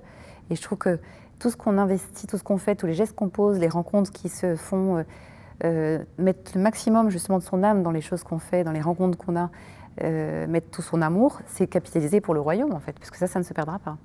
Et c'est notre âme sans doute qui en est la porteuse. En tout cas, merci de, cet essai. le mystère, j'allais belle âme, le mystère d'une belle âme, hein, Marion Lucas, chez Artege, qui est une entreprise difficile, mais, réussie à partir d'Edith Stein sur ce, mystère euh, de l'âme. Nous, nous allons poursuivre l'émission avec le livre, le grand livre de Pierre Manant, Pascal et la proposition chrétienne, même si le titre est humble. On lui demandera tout à l'heure pourquoi euh, chez Grasset. Restez bien avec nous. Il y a maintenant euh, le portrait qui est présenté ce mois-ci pour la deuxième fois dans cette émission par Guillaume Vanier. Je voudrais rendre hommage ce soir à un des plus grands biblistes des 50 dernières années, qui nous a quittés il y a quelques semaines à l'âge de 80 ans, John Paul Meyer. Alors John Paul Meyer était un prêtre américain, longtemps professeur d'université, et c'est surtout l'homme d'une œuvre, d'un chef-d'œuvre, d'une somme magistrale sur le Jésus historique, publié entre 2004 et 2018 aux éditions du Cerf, sous le titre Un certain juif Jésus, les données de l'histoire. Ce sont cinq gros volumes rouges facilement repérables. Alors quel est le projet de John Paul Meyer C'est, il le résume d'une phrase, il s'agit d'esquisser le portrait le plus raisonnablement fiable du Jésus historique. Ce projet, il explique dans le premier des cinq volumes qu'il a écrit, donc c'est vraiment le, volume à lire, euh, il prend l'image d'un conclave imaginaire qui réunirait des historiens de toute confession, de toute religion, de toute tendance, mais tous de bonne foi, qui devraient se mettre d'accord pour dire ce qu'a fait, ce qu'a dit, ce qu'a vécu le Jésus historique. Et pour cela, se mettre d'accord sur un certain nombre de critères, critères qui sont exposés dans ce premier volume, euh, premier volume qui apporte aussi les preuves irréfutables de l'existence de Jésus historique. Donc vraiment un volume euh, très précieux. Ces critères, John Paul Meyer les défile ensuite dans les quatre volumes suivants pour les divers aspects de la vie de Jésus. Ses miracles, son enseignement, les relations avec les groupes qui l'entourent, pharisiens, les apôtres, ou encore sur les, paraboles. Alors pourquoi lire John Paul Meyer? Eh bien d'abord parce que c'est un ouvrage euh, passionnant. Euh, le portrait euh, de Jésus qui en est tiré est un portrait tout en nuances, tout en finesse, enraciné dans un triptyque, le milieu juif, les liens avec la culture païenne et surtout une lecture attentive, minutieuse, rigoureuse des textes du Nouveau Testament. Un ouvrage passionnant aussi parce que John Paul Meyer n'élude pas les questions difficiles. Il parle des frères et sœurs de Jésus, il parle de l'enseignement de Jésus sur le divorce, il parle aussi des miracles de résurrection, donc autant de sujets difficiles. Il apporte euh, des conclusions assez neuves qu'on peut critiquer, mais qui sont toujours très argumentées. D'autre part, ce sont des ouvrages accessibles. Alors, c'est des ouvrages qui peuvent faire peur, mais si on s'y plonge, si on, prend le courage, eh bien, on, est vraiment guidé dans la lecture, parce que John Paul Meyer est un professionnel des conclusions partielles. Donc, à la fin de chaque chapitre, de chaque partie, eh bien, une petite conclusion vient nous guider, vient nous remettre dans le fil de l'argumentation. Et puis, pour finir, je voudrais dire que ce ne sont pas, ce ne sont pas des ouvrages dangereux à lire. Parfois, on a peur que la quête du Jésus historique aboutisse à un Jésus évanescent, un Jésus vidé de sa substance, un Jésus tout flouté. Et eh bien là, au contraire, avec John Paul euh, la moisson du Jésus historique est extrêmement riche, extrêmement foisonnante. C'est un Jésus vivant, un portrait très vivant de Jésus qui nous est proposé, un portrait toujours fascinant, comme euh, cette figure qui fascine tant d'hommes et de femmes depuis 2000 ans. Merci euh, Guillaume, vous êtes très convaincant, on a l'embarras du choix. En tout cas, nous abordons maintenant un autre livre très important, publié chez Grasset de Pierre Manin, Pascal, le philosophe, l'écrivain, et la proposition, la proposition chrétienne. Alors, Pierre Manin, un premier première question sur vous et Pascal, ou Pascal et vous. Euh, on ne savait pas pascalien, comme on dit dans le jargon philosophique. Je ne suis pas un spécialiste de Pascal, un, philologue de Pascal. Il y a d'excellents spécialistes de Pascal que j'ai lus, euh, la plupart d'entre eux en tout cas, mais je ne suis pas un spécialiste de Pascal. Néanmoins, vous aimez Pascal au point d'écrire ce livre Oui, j'ai vécu longtemps avec lui, si j'ose dire, et euh, à partir d'une certaine date, j'ai eu envie de mettre au point, en quelque sorte, euh, ma relation avec Pascal, et en même temps euh, de mettre au point ma relation avec le christianisme. Et la jonction des deux a produit, a produit ce livre. Vous l'aviez déjà un petit peu fait dans la situation de la France? Oui, un petit peu, mais quand même de façon plus rapide, ce n'était pas le sujet. Alors là, au fond, vous, vous prenez, dans, vous, prenez le meilleur de Pascal et des, des, Tout est très bon. Tout est très bon, c'est vrai. Et puis, vous, euh, je disais au début, vous dressez une sorte de, de portrait de, ce qu'est le C'est une sorte d'éloge du christianisme? Non. Euh, Quand même. Non, parce qu'un éloge, c'est extérieur. Un éloge, c'est euh, un, une figure rhétorique. Une figure rhétorique. Euh, Chateaubriand fait un éloge du christianisme, avec le génie du christianisme. Son rapport au christianisme est plus poétique et rhétorique, peut-être que substantiel. je ne jugerai pas. Mais euh, non, ce n'est pas, un, ce n'est pas un, éloge du christianisme, un génie du christianisme. C'est un essai pour cerner ce que j'appelle la proposition chrétienne. C'est-à-dire, je, je, crois que quand on dit le christianisme, d'une certaine façon, on ne sait pas ce qu'on dit, parce qu'on peut dire c'est une religion, ce sont des représentations. Un système, euh, oui. Ce sont des termes très abstraits. Alors, vous me direz que proposition, non, n'est pas, proposition n'est pas abstrait. Euh, la religion est quelque, la religion chrétienne, c'est quelque chose qui est proposé par Dieu. C'est proposé, c'est-à-dire il y a derrière euh, un acte, un acte de Dieu auquel répond ou ne répond pas un acte de l'homme. C'est cela qu'il faut, qu'il faut bien voir. Pascal ne, ne, fait pas des spéculations autour du christianisme. Il ne, euh, il ne fait pas une philosophie du christianisme. Il essaie de, de, prendre dans son plein, en quelque sorte, pour parler comme Peggy, de prendre dans son plein euh, ce que réclame le christianisme, ce que réclame Dieu dans le, par le christianisme ou, par la médiation du Christ. Mais le mot de proposition, c'est vous qui l'avez euh, oui, inventé. Oui, mais c'est un terme du langage courant que, auquel j'ai voulu laisser son sens actif de quelque chose qui est proposé par quelqu'un. C'est un verbe actif. Est-ce que ce n'est pas trop humble, trop ça, vous ressemble, Pierre bah, Vous êtes un homme, vous êtes un homme très modéré, très. C'est pas, c'est pas. Est-ce que c'est pas une façon d'être un peu timide en disant, voilà, le christianisme, c'est une proposition. Pas, c'est pas une proposition qui vous dit, je vous le propose, mais vous pouvez refuser. Alors? Non, bah, c'est une vraie proposition, une proposition sérieuse et honnête qui, est, faite sans la moindre réserve, puisque Dieu donne tout. Donc, la réponse doit être faite sans la moindre réserve. Et c'est là, évidemment, où, en général, nous, nous manquons à l'appel. Alors, il répond aussi, et je vous cite, à l'urgence de la question de Dieu. Autrement dit, pourquoi ce livre maintenant? L'urgence, elle est constante. Simplement, euh, les êtres humains dorment. Et ils ne sont réveillés que par les accidents de la vie. Mais pas seulement pour la religion chrétienne, mais aussi pour toutes les, choses graves, les choses importantes. Euh, quand quelqu'un est interviewé, et souvent il raconte qu'il a eu un accident ou quelque chose, une maladie, et que ça a changé son, son rapport à la vie. Donc l'urgence est toujours là, mais on ne la, euh, on ne la perçoit pas euh, constamment. Donc, et d'une certaine façon, ce que Pascal euh, nous demande, et parce qu'il l'a éprouvé lui intensément, il demande à chaque chrétien de partager constamment, de ressentir constamment l'urgence de se tourner vers Dieu. Donc, il nous traite comme des êtres agissants, pas comme des rêveurs de rêves, ni même comme des, des, théoriciens, ni même comme des théologiens. Il ne, D'ailleurs, Pascal est très peu théologien au sens où il n'est pas un savant dans la, dans la, dans la connaissance des, des choses divines mmh, considérées mmh. comme des objets de mmh. euh, pensée. Mais au contraire, il, il, condense au maximum le christianisme en tant que proposition de vie qu'il est urgent de, à laquelle il est urgent de répondre.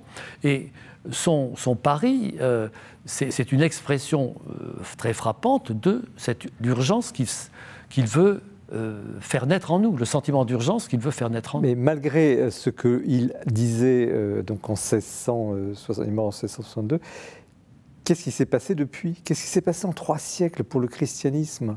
Parce que ça transparaît aussi à travers vos pages, parce qu'il y a Pascal et vous, et, vous faites cette synthèse, puis on se dit, ben, magnifique, et puis pourtant, le christianisme, enfin le christianisme, excusez-moi, je, je, dis, ou la proposition chrétienne n'est pas en très bonne situation dans notre société. Oui, mais là, là encore, Pascal nous aide, parce qu'il fait la même, la même lamentation.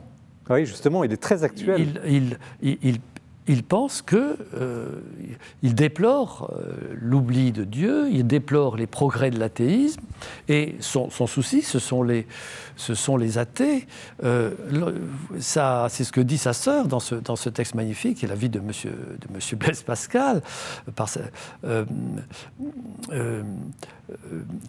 que son, son souci, c'était de répondre aux athées et de les conduire euh, et de les conduire à Dieu. Dieu était plus rejeté à l'époque qu'aujourd'hui ou c'était la même problème Non, Dieu a toujours été rejeté. Il y a, il y a une, une fable euh, que les modernes se sont construites. Euh, il y a une époque où la, où, la, foi était évidente où les gens croyaient comme ça, ils croyaient sans, sans, problème à la résurrection, à l'immortalité de l'âme. Et non, ça n'a jamais été le cas. L'immortalité de l'âme, déjà, euh, mais c'était fort difficile à croire pour beaucoup d'êtres humains. Mais la résurrection, bon, il y a la présence réelle dans, dans, les saintes espèces. Bon, ça n'a jamais été facile. Pour, pour la, il y a toujours eu beaucoup, beaucoup d'athées. Bon, donc, euh, ne, croyons pas que les modernes ont cette, ont cette, ont cette étrange idée que euh, la condition humaine a radicalement changé dans son rapport au divin. Qu'il y a une époque, encore une fois, où croire allait de soi, et aujourd'hui, croire non seulement ne va plus de soi, mais l'évidence est de l'autre côté. Il est évident qu'il n'y a pas de Dieu. les deux choses sont fausses. L'évidence il n'y avait pas d'évidence de la foi avant, et il n'y a pas aujourd'hui d'évidence de l'absence de Dieu. La question est toujours la même. D'où vient la haute pertinence par son langage, par son style, par ses mots, par sa lucidité, sa vision de Pascal? Justement pour répondre à ce défi de Dieu, parce que le livre, il est, très construit. Hein. Il, y a, la question de l'existence de Dieu, le phénomène humain, prouver Dieu, comment Dieu vient à l'homme, etc. Les illusions du moi, donc il faut le lire. Mais euh, d'où vient ce, génie de, la, du diagnostic Je ne sais pas comment le dire. Il a, en quelques mots la capacité de, poser des problématiques de... Parce que euh, il abandonne toute position d'autorité. Si vous le comparez à ses contemporains, euh, par exemple à Bossuet, Bossuet c'est magnifique, il a souvent des analyses qui sont aussi riches que celles de Pascal, mais il parle toujours comme euh, l'évêque à la fois de, la Sainte Église catholique et aussi l'évêque du grand roi. Donc il parle toujours euh, de, son piédestal et, déroulant les, tonnerres de son éloquence sublime et de sa pensée euh, puissante. Pascal, comme il le dit déjà dans les provinciales, il dit Moi, je, n'ai aucune autorité, je n'ai pas de puissance, je, ne parle, je ne, vous ne pouvez rien me faire parce que je ne suis qu'une voix qui dit ce qu'elle pense et ce qu'elle croit vrai. Et vous, vous, Mais une voix très méditative. Vous disiez tout à l'heure, au fond, c'est c'est pas c'est pas une éloge, c'est un peu, j'aime pas le mot histoire, c'est un peu un récit intérieur. Euh, substantiel, essentiel de ce qu'est le christianisme. Pascal ne s'appuie pas du tout sur l'autorité de l'Église. Il croit absolument à l'autorité de l'Église, mais il s'adresse euh, à ses interlocuteurs euh, sans jamais s'appuyer sur l'autorité de l'Église, sauf à dire qu'on ne va à Dieu que par Jésus-Christ et à expliquer ce que cela veut dire. Mais il ne suppose jamais l'autorité de l'Église. Et donc, euh, l'incroyant euh, trouve en lui euh, quelqu'un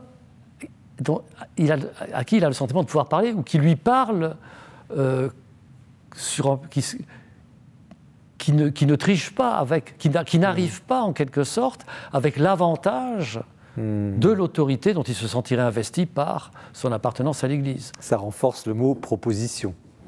Oui. Notamment. Alors, vous avez euh, dû goûter, euh, on sent quand même que vous avez dû vous amuser parce que, euh, même si le livre est très sérieux évidemment, mais il y a beaucoup de finesse.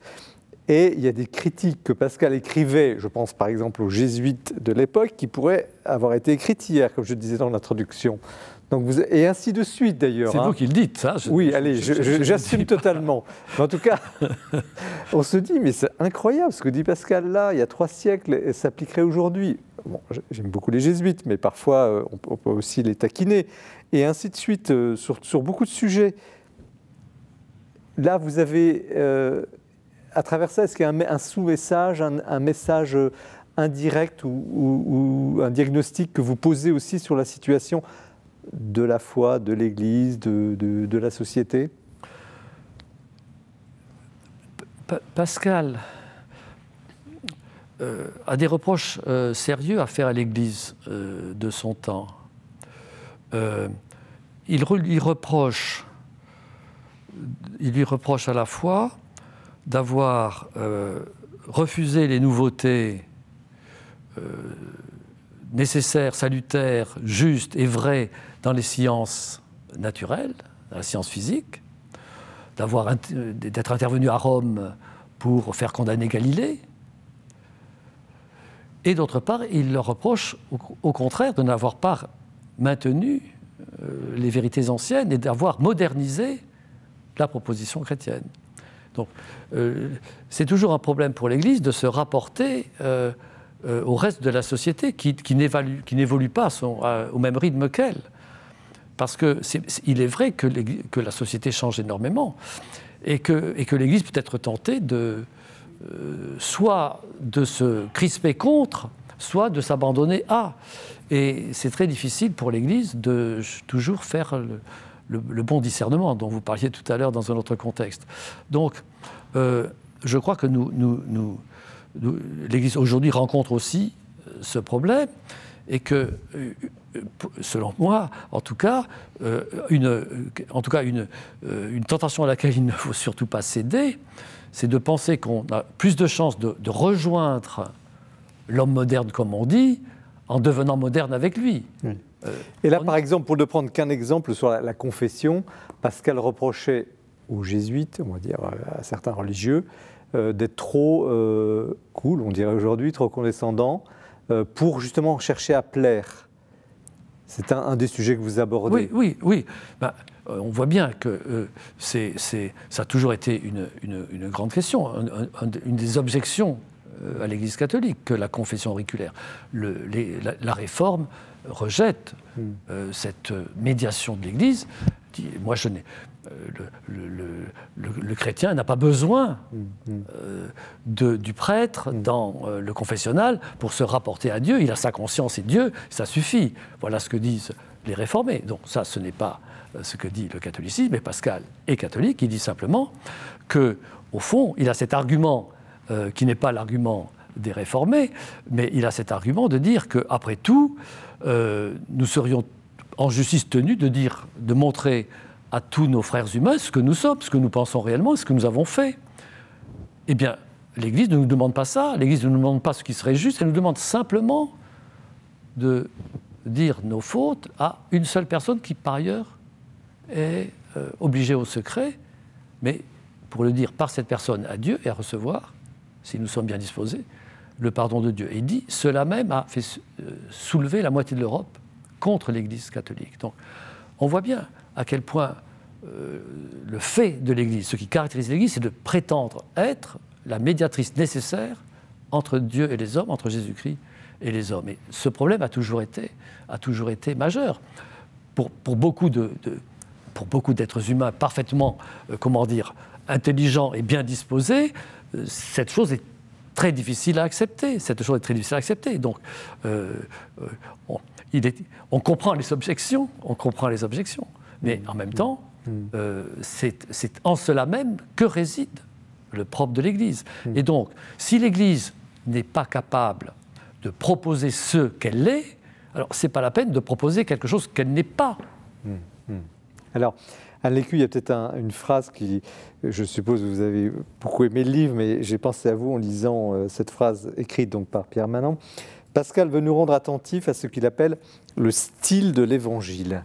Est-ce que vous avez retrouvé le style de l'Évangile dans le livre de Pierre Manin Alors, tout particulièrement, vous voyez, c'est rigolo. C'est à, peu près la même page. à la même page que j'avais noté. page 328. Euh, d'abord, je trouve que c'est un livre génial. C'est une magnifique leçon de philosophie, facile à lire pour quelqu'un qui n'est pas forcément euh, proche, parce que vous, c'est pas seulement entre Pascal et vous, vous convoquez euh, des, potes, Montaigne, les uns, les autres. Rousseau, Rousseau, il y a un très beau chapitre. Là discute. Alors justement, sur le style de l'Évangile, moi j'ai particulièrement aimé ce. C'est une expression de Pascal, pardon. Hein. oui, justement, justement. Et surtout la question que vous posez, qui est euh, je trouve que vous êtes un peu sévère au passage avec Peggy. La voie de la facilité, c'est de dire finalement à la Passion, le Christ aurait peur de la mort. Mais vous dites bien, c'est pas seulement ça. En tout cas, c'est très réducteur de dire ça. C'est aussi qu'il s'interroge lui-même, Jésus, pour se dire est-ce que j'accepte de, me laisser euh, tuer par des volontés mauvaises? Et ça, je trouve ça, ça ouvre un abîme de perplexité sur euh, de, de rentrer dans ce mystère. Le style de l'Évangile, ça va jusque là, qui est de se dire comment est-ce que je me laisse faire par les forces mauvaises ou est-ce que je résiste? Donc d'être plus fort que sa force et de se laisser euh, tuer par les méchants, euh, enfin ça je trouve que vous le montrez euh, très bien et que c'est ça le cœur de l'évangile, c'est ça le pivot. En tout cas, moi j'ai l'impression que Pascal il nous met là. En tout cas, je, vous remercie parce que c'est ça qui m'a donné le plus d'efforts parce que je, n'arrivais pas à, trouver, convaincant l'idée que, euh, avec le, Gethsemane, la sueur de sang de, Gethsemane, euh, Dieu montrait qu'il était homme comme nous, puisqu'il avait peur de la mort, puisqu'il avait l'angoisse de la mort. alors que tout le reste de l'évangile dit qu'il est qu'il est prêt à, qu'il a accepté. Par trois fois, il a annoncé à ses, disciples ce qui va arriver, et les disciples ne veulent pas le croire ou ne le comprennent pas. Donc il ne peut pas être dans cette condition de, d'angoisse éperdue euh, comme un homme pourrait l'être devant la mort. Donc il y a autre chose que cette, euh, que cette peur humaine de la mort. Et donc voilà, j'ai, euh, exploré à ma façon, avec l'aide de quelques commentateurs théologiens que, je, cite, euh, essayer de, de, de,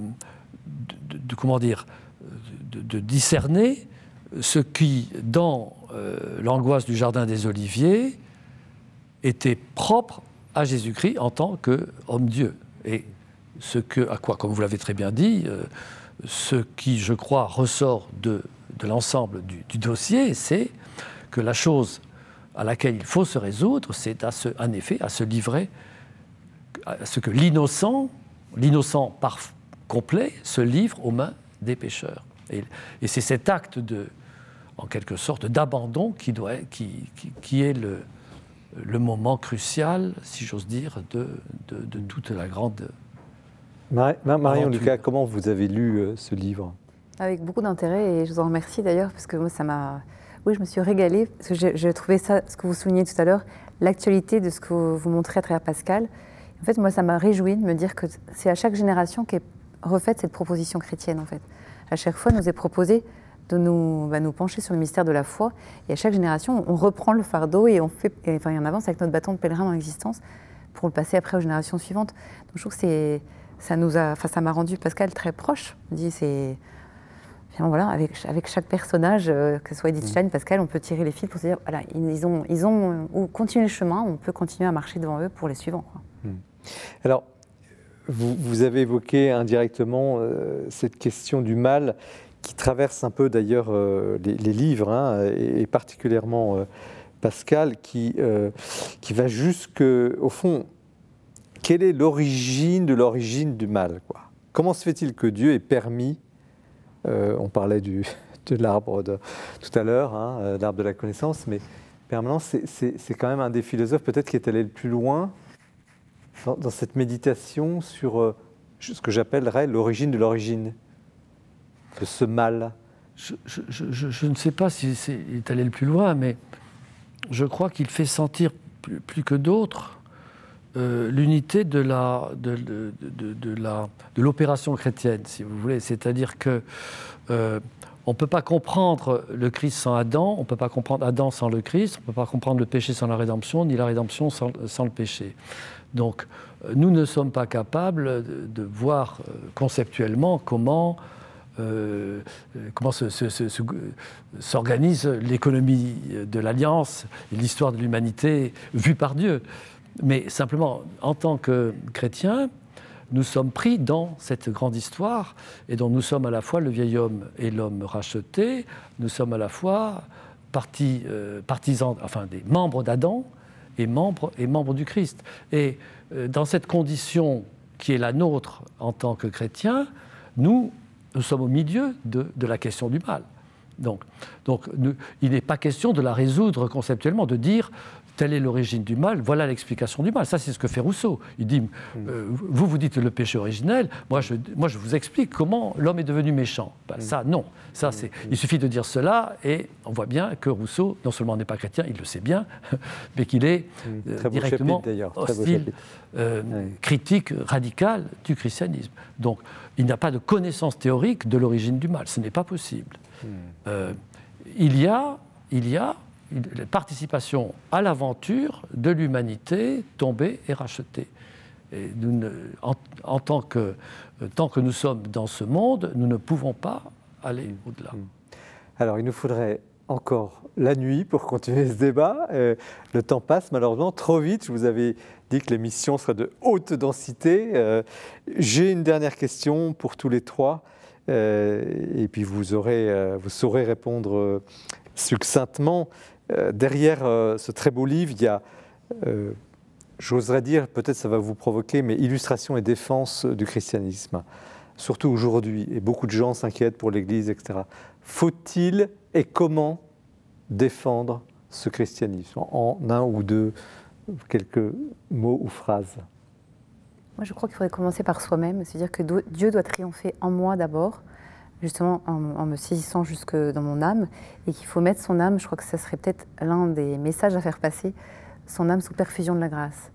Parce que c'est une chose qui est, moi je trouve, qui est assez négligée aussi aujourd'hui, mais les sacrements, enfin Edith Stein en fait beaucoup la, publicité et la promotion, et je m'enchante à être le relais de ce qu'elle propose en essayant moi-même de m'y employer, déjà à la confession régulière, à la messe, euh, et puis... Euh, donc on commence par soi-même. La, liturgie, voilà, mais, mais il faut vraiment se nourrir de la grâce pour être fort dans le monde qui nous est donné de Dieu. Anne Lécu alors défendre l'Église, euh, non, pas comme ça, parce que je ne crois pas qu'on soit assiégé. Vraiment, je ne le crois pas. En revanche, supplier le Christ qu'il nous aide quand nous ne savons pas comment faire. Pierre, maintenant, vous avez le mot de la fin. Essayez de mieux comprendre ce que nous croyons, et de mieux euh, accomplir ce que nous disons que nous croyons ou à quoi nous croyons. Voilà, je non, Sans chercher à. Il, faut se, il faut défendre quand on est vraiment euh, attaqué directement et de façon injuste. Mais autrement, non, non, en effet, il faut, il faut devenir chrétien, c'est tout. Merci Pierre Manon. C'est le sens profond de ce titre, hein. Pascal et la proposition chrétienne euh, chez Grasset, donc un, livre, un livre marquant, un livre important, je vous le recommande, comme évidemment celui de Marion Lucas, Le mystère d'une belle âme chez Artege, et puis euh, celui d'Anne Lécu, afin que vous donniez du fruit aux éditions du CERF. Nous allons passer encore une fois un moment merveilleux. Merci à tous les trois d'avoir donné euh, le fond de ce que vous étiez aussi, ce qui n'est pas toujours évident dans notre société, pour vous. Euh, pour partager ce goût euh, de la méditation, de la recherche, peut-être de la prière, de la lecture aussi, puisque ce sont des livres euh, qui vous sont aussi proposés et il faut en abuser, je crois, de, la lecture. Merci de votre attention, de votre fidélité. Nous nous retrouvons évidemment avant Noël, dans un mois. Je vous souhaite euh, d'être bien hein, en compagnie justement de ces compagnons que sont les livres. Et puis, euh, cette émission, parlez-en autour de vous. Vous pouvez la retrouver évidemment sur le site de KTO, du jour de Seigneur, de la Procure. Euh, très, bonne, très bon temps d'avant, puisque c'est le, temps qui commence. Et puis, nous nous retrouvons. Bonne soirée à chacun et à chacune. Au revoir.